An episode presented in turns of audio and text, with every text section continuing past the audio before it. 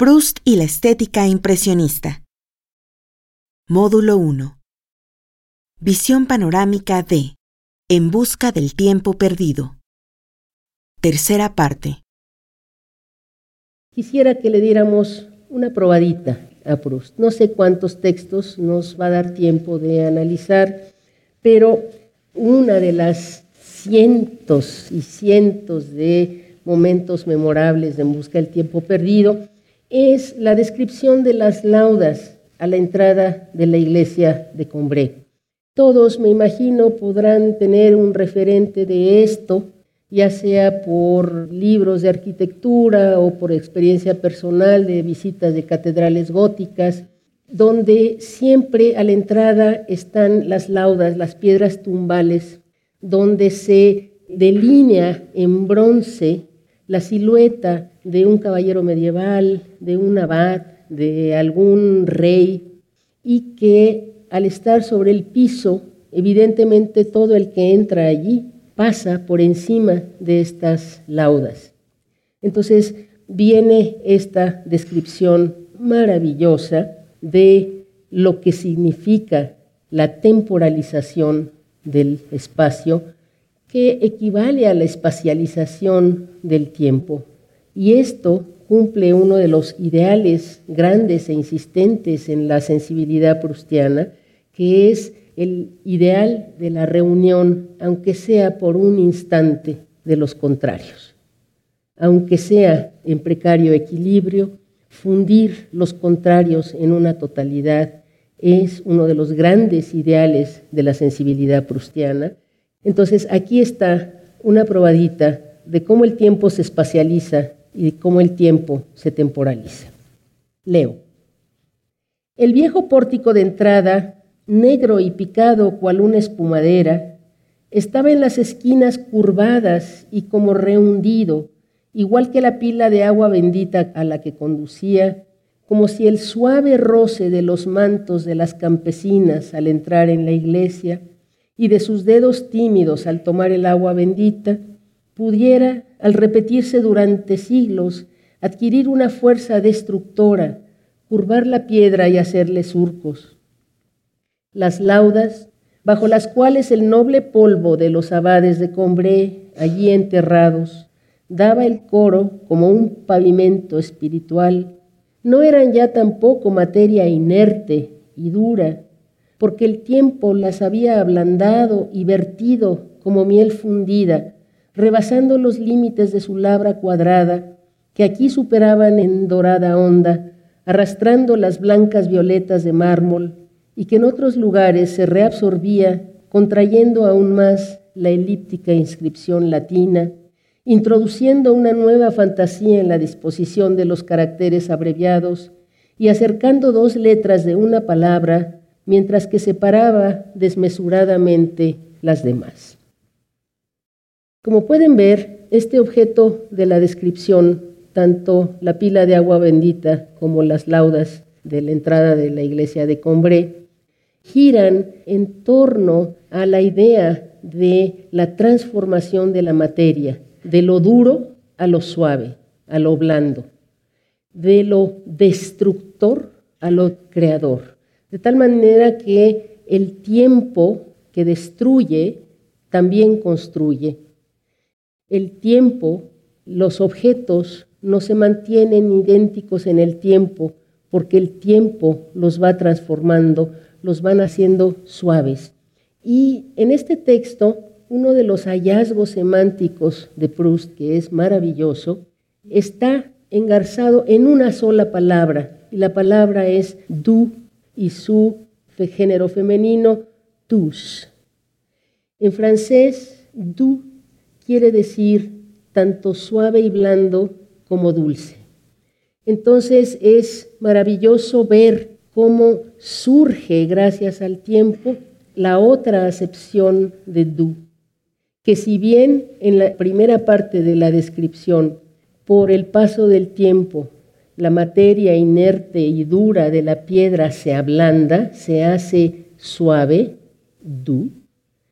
En el momento de describir esas siluetas de bronce que han sido deformadas por el tiempo, aparece esta maravillosa metáfora de la miel, donde podemos imaginar ese basamento literal que es el bronce. El color del bronce da pie a esta transformación metafórica del bronce duro en miel fundida. Y en ese momento surge la otra acepción de la palabra. El tiempo no solo es amargo y destruye, el tiempo también es dulce y hace que aquello que destruye al mismo tiempo construya nuevas relaciones, nuevos acercamientos de las letras a una palabra mientras separaba desmesuradamente las demás. Y es así como el tiempo amargo destructor es también dulce constructor y transformador de la realidad. Esta es una de las descripciones más memorables, por eso, no por el referente, no porque sea la descripción de las laudas donde estaban enterrados los abades de Combré, sino por esa maravillosa transformación del metal, de la materia inerte y dura, en miel, en miel que además empieza a comportarse como un río, como un torrente, porque si en un primer momento esos moldes de bronce están vertidos como una miel fundida, esa miel empieza a cobrar velocidad hasta volverse un torrente. Y de pronto nos encontramos sin esperarlo, desprevenidos, frente a una de las metáforas fundadoras del pensamiento occidental, el agua como tiempo. Solo que a esta propuesta heracliteana de que el tiempo es agua y de que nunca volvemos a ver la misma agua pasar bajo el mismo arco, llegamos a esta metáfora trillada, uno de los lugares comunes del pensamiento occidental, por una vía inesperada, la miel. Y esto le da una luminosidad y una dulzura al paso del tiempo, que en su liquidez se convierte en algo dulce y que consuela de la amargura de la destrucción del tiempo. El siguiente, que es el ideal de la fusión de los contrarios, es también un texto memorable por las mismas razones, por un momento, un momento de hallazgo semántico fuerte, semántico, sintáctico y en este caso, como lo vamos a ver, retórico, que como los llama Gerard Genet felizmente, son centros de imantación semántica. En esos centros de imantación semántica se cierra y se fija la memorabilidad de los pasajes descriptivos. Este es un momento en los paseos por el camino de Guermant, donde el niño con los padres, al ir paseando por el río, ven a unos muchachos que están jugando con unas garrafas, jarras, ¿verdad? en el río. Y dice, entreteníame en mirar las garrafas que ponían los chicos en el río para coger pececillos y que llenas de agua del río y que a su vez las envuelve a ella, son al mismo tiempo continente de transparentes flancos, como agua endurecida, y contenido encerrado en un continente mayor de cristal líquido y corriente, y me evocaban la imagen de la frescura de manera más deleitable e irritante que si estuvieran en una mesa puesta, porque me la mostraba fugitiva, siempre en aquella perpetua aliteración entre el agua sin consistencia, donde las manos no podían cogerla, y el cristal sin fluidez, donde no podía gozarse el paladar. Este ideal gozoso de fundir y confundir a los contrarios, aunque sea por un instante, se consigue por medios verbales retóricos muy interesantes. En primera es el predominio del oxímoron, porque claro, al tener un cristal sólido y el agua, da pie a los oxímorones de agua endurecida y cristal líquido como su contraparte. Entonces, al estar las jarras metidas en el agua, son al mismo tiempo contenidas por el agua y ellas en tanto que jarras son continente que puede contener esta agua. Pero el hallazgo retórico maravilloso es la relación entre el agua y el cristal que Proust figura como una aliteración y que en francés es todavía más insistente. Como bien sabemos, una aliteración es la repetición del mismo sonido al inicio de palabras más o menos contiguas o a la mitad de las palabras que vuelven a repetirse en otra palabra de la misma manera contigua. Entonces, aliteración perpetua, perpetua aliteración, en español eh, solo tiene la aliteración de la P, perpetua, y de la T, aliteración. Pero en francés es todavía más insistente porque es allitération perpétuelle. en ambas palabras, de tal manera que con esta figura retórica de la aliteración nos da la magnitud, la posibilidad de la fusión de los contrarios.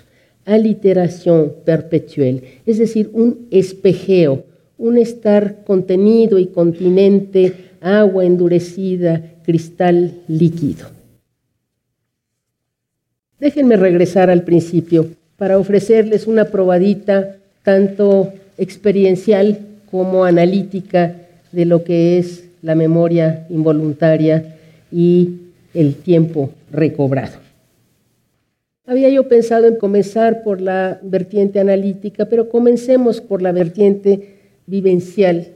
Y que remite al famoso episodio de la Magdalena en el que un día el narrador, viejo, cansado, con frío, sin muchas expectativas, ni ambiciones, ni ilusiones, llega a su casa en una tarde brumosa y fría y su madre le ofrece una taza de té con una de estas magdalenas, que son panquecitos que tienen la forma de la concha de Santiago, esas son las Magdalenas, y dice el narrador que contra su hábito aceptó la taza de té porque hacía frío. De pronto es el milagro de esa sensación ya olvidada que es idéntica a algo.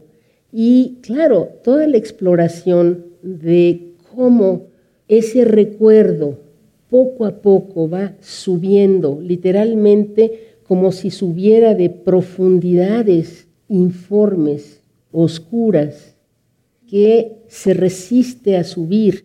Y es una lucha por parte del contemplador para tratar de descifrar qué es lo que le está pasando y que él propone que el territorio a explorar es el territorio informe de la subjetividad de la interioridad y que volviendo a tomar un trago de té sopeado, de Magdalena sopeada en té, no es suficiente porque cada vez la sensación, en vez de intensificarse, se disminuye, que lo que tiene que hacer es una exploración interior para ver qué es lo que se está moviendo allá adentro. Y la descripción es extraordinaria en tanto que nos da una vaga sensación de color, una vaga sensación de forma, como si las cosas apenas se estuvieran creando.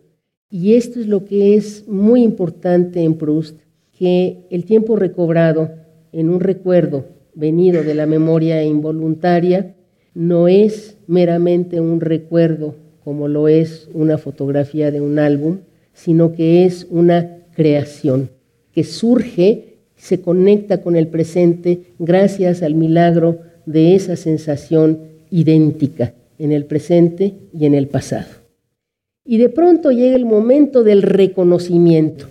Y este momento es gozoso hasta la, en la sintaxis. Porque claro, de pronto llega el reconocimiento y el recuerdo. Esa sensación de la Magdalena sopeada en tila era el té de tila que le daba su tía Leoní allá en los remotos tiempos de Combré cuando era niño. En cuanto reconocí el sabor del pedazo de Magdalena mojado de tila que mi tía me daba, aunque todavía no había descubierto y tardaría mucho en averiguar por qué ese recuerdo me daba tanta dicha, la vieja casa gris con fachada a la calle, donde estaba su cuarto, vino como una decoración de teatro a ajustarse al pabelloncito del jardín que detrás del edificio principal se había construido para mis padres y en donde estaba ese truncado lienzo de casa que yo únicamente recordaba hasta entonces. Y con la casa vino el pueblo, desde la hora matinal hasta la vespertina, y en todo tiempo, la plaza donde me mandaban antes de almorzar, y las calles por donde iba a hacer recados, y los caminos que seguíamos cuando hacía buen tiempo, y como en ese entretenimiento de los japoneses, que meten en un tazón de porcelana pedacitos de papel, al parecer informes, que en cuanto se mojan empiezan a estirarse, a tomar forma, a colorearse y a distinguirse, convirtiéndose en flores, en casas, en personajes consistentes y reconocibles, así ahora todas las flores de nuestro jardín y las del parque de Messier Swan y las ninfeas del Vivón y las buenas gentes del pueblo y sus viviendas chiquitas y la iglesia y Combré entero y sus alrededores, todo aquello que va cobrando forma y consistencia ha salido de mi taza de té. La sintaxis es gozosa porque es como su referente un surtidor y las casas y las flores. Y en francés es todavía más interesante porque así como hay una poética de la intermitencia en la estructura de En busca del tiempo perdido en Proust, hay una poética de la diferición en la sintaxis prustiana cuando hay esta exaltación. Fíjense, porque finalmente, ¿cuál es la frase? Todo combré salió de mi taza de té.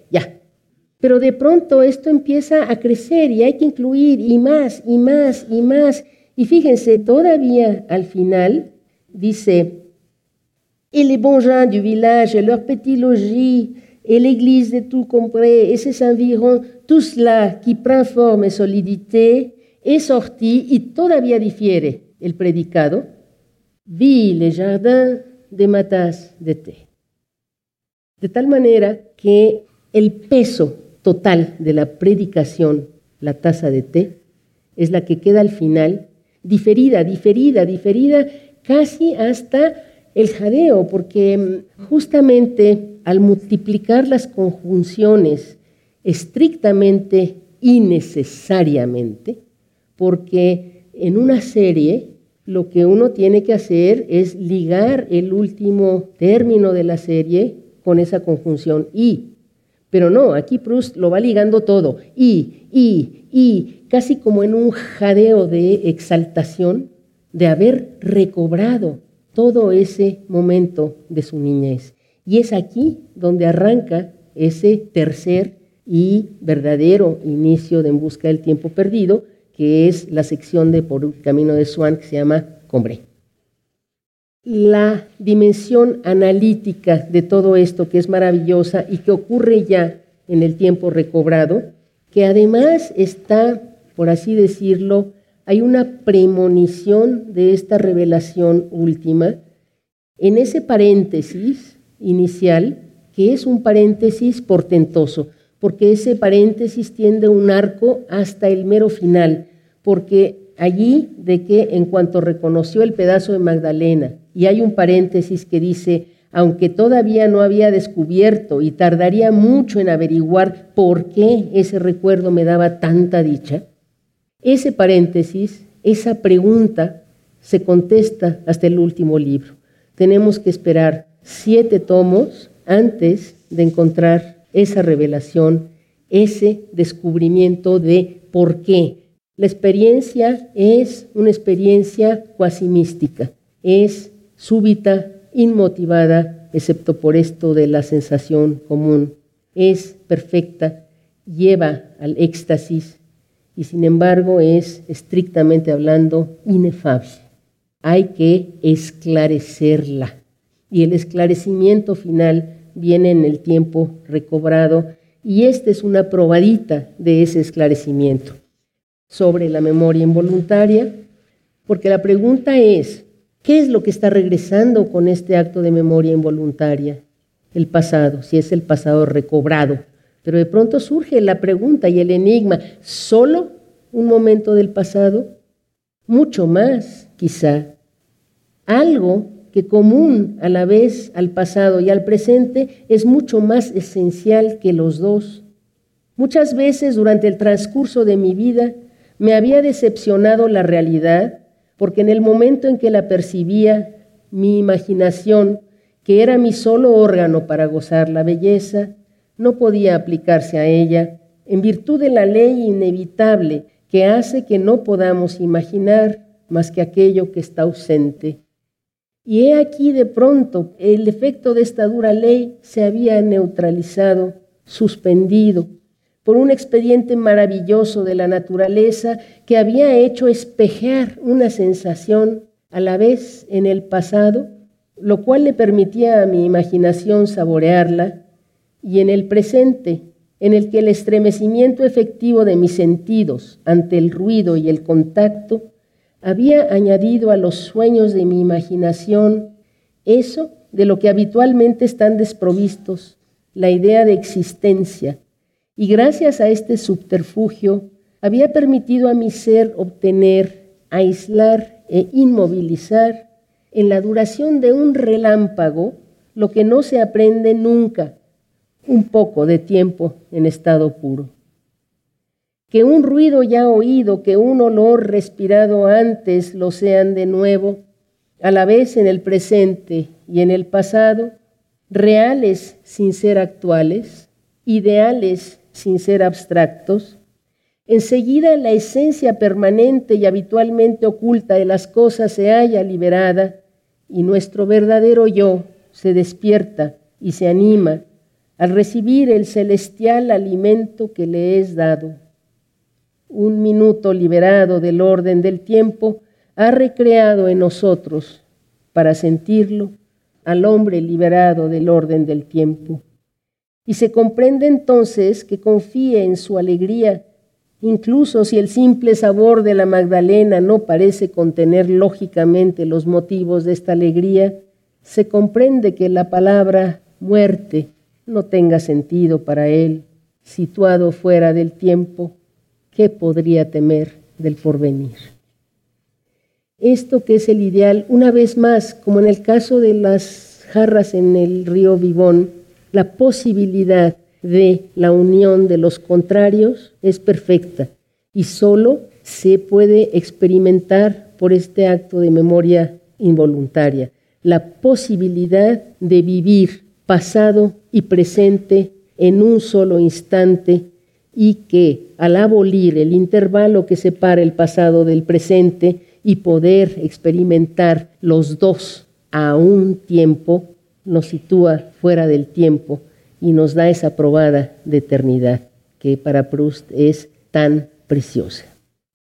Y bueno, este es parte del análisis que hace en el tiempo recobrado de lo que significa el tiempo recobrado, es decir, una experiencia que es ideal, es solo en idea, pero no es abstracta, porque está la sensación, la misma sensación, esa que se puede paladear y degustar, esa Magdalena sopeada en té de tila.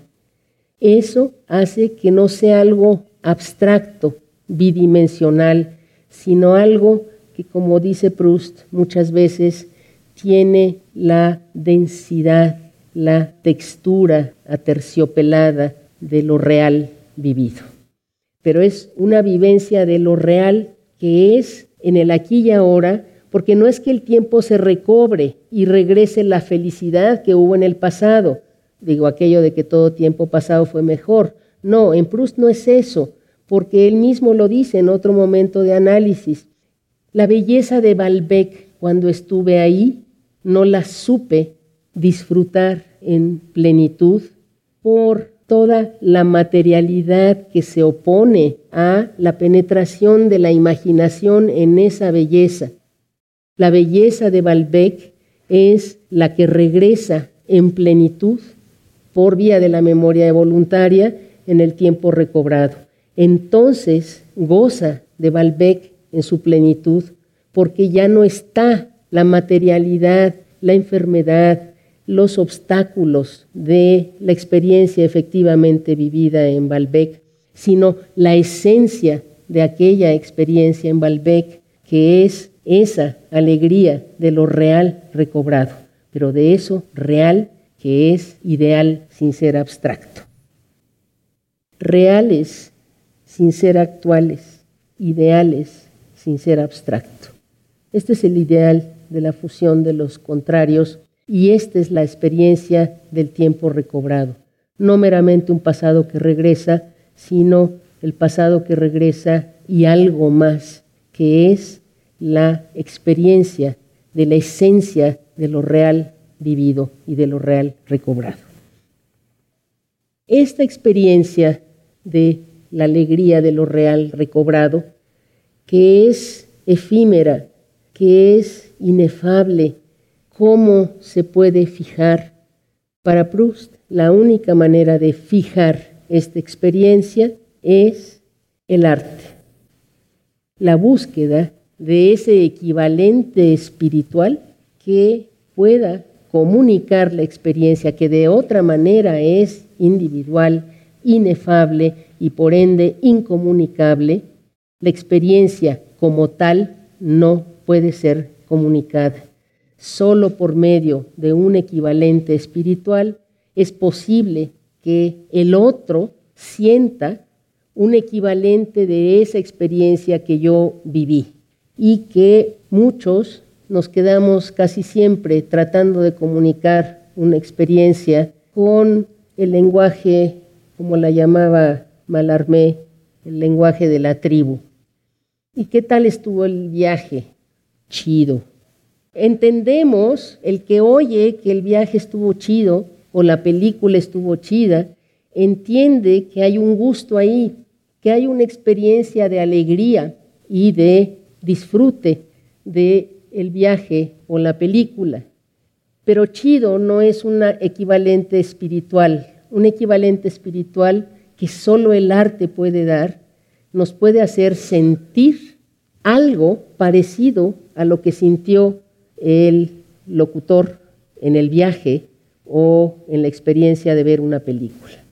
Y así la idea que tiene Proust sobre el arte es de una suerte exaltada, leo, la grandeza del arte verdadero consistía en recobrar, en recoger, en hacernos conocer esta realidad lejos de la cual vivimos, de la que nos apartamos cada vez a medida que gana en espesor y en impermeabilidad el conocimiento convencional que le sustituimos, es decir, chido esa realidad que correríamos el gran riesgo de morir sin conocerla y que es simplemente nuestra vida. La verdadera vida, la vida por fin descubierta y esclarecida, la única vida en consecuencia realmente vivida es la literatura. Esa vida que en un sentido habita a cada instante en todos los hombres, al igual que en el artista, pero no la ven porque no tratan de iluminarla. Y así su pasado se llena de innumerables clichés, de negativos inútiles, porque la inteligencia no los ha revelado. Nuestra vida y también la de los otros, pues el estilo para el escritor, lo mismo que el color para el pintor, es una cuestión de visión y no de técnica es la revelación que resultaría imposible por los medios directos y conscientes de la diferencia cualitativa que hay en la manera bajo la que se nos aparece el mundo. Diferencia que si no existiese el arte, continuaría siendo el eterno secreto de cada uno. Solamente por medio del arte podemos salir de nosotros, saber lo que otro ve de este universo que no es el mismo que el nuestro y cuyos paisajes habrían continuado siéndonos tan desconocidos como los que pueden existir en la luna. Gracias al arte, en lugar de ver un solo mundo, el nuestro, lo vemos multiplicarse y tantos como artistas originales, tenemos otros tantos mundos a nuestra disposición, más diferentes unos de otros que los que ruedan por el infinito y que muchos siglos después de que se haya extinguido la hoguera de la que ya emanaron, llámese Rembrandt o Fermier, nos envían su rayo especial. Lo que es extraordinario de este texto es la polivalencia de los términos, porque comienza diciendo Proust que el estilo para el escritor, así como el color para el pintor, y empieza a hacer esta especie de conjunción de todas las artes y de la propia vida.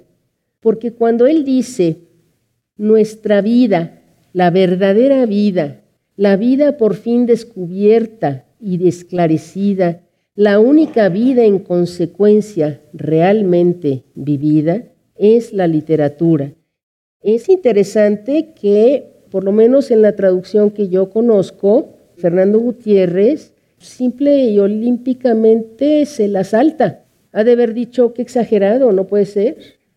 Pero evidentemente aquí proponer que la verdadera vida es la literatura no es una proposición restrictiva.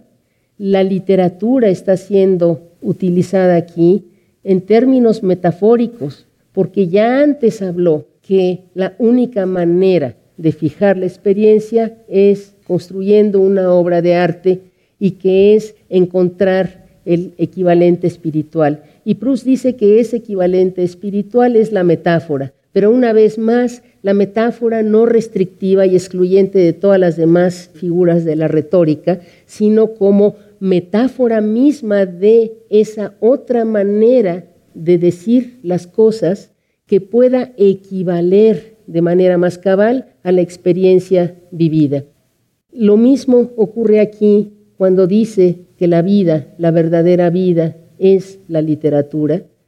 Es en ese sentido de la posibilidad de dar cuenta de nuestra vida por medio de equivalentes espirituales que le permitan al otro ver el mundo en el que habitamos y que solo por medio del arte es posible salir de esa cerrazón subjetiva que es nuestra vida.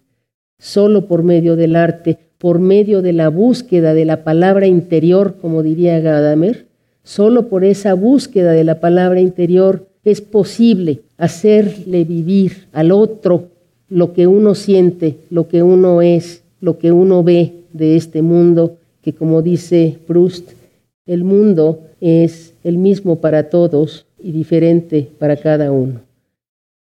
Entonces, esa diferencia, esa diferencia cualitativa, Proust la llama de manera metafórica la literatura y en ese sentido la verdadera vida, la vida por fin descubierta y esclarecida, la única vida en consecuencia realmente vivida es la literatura.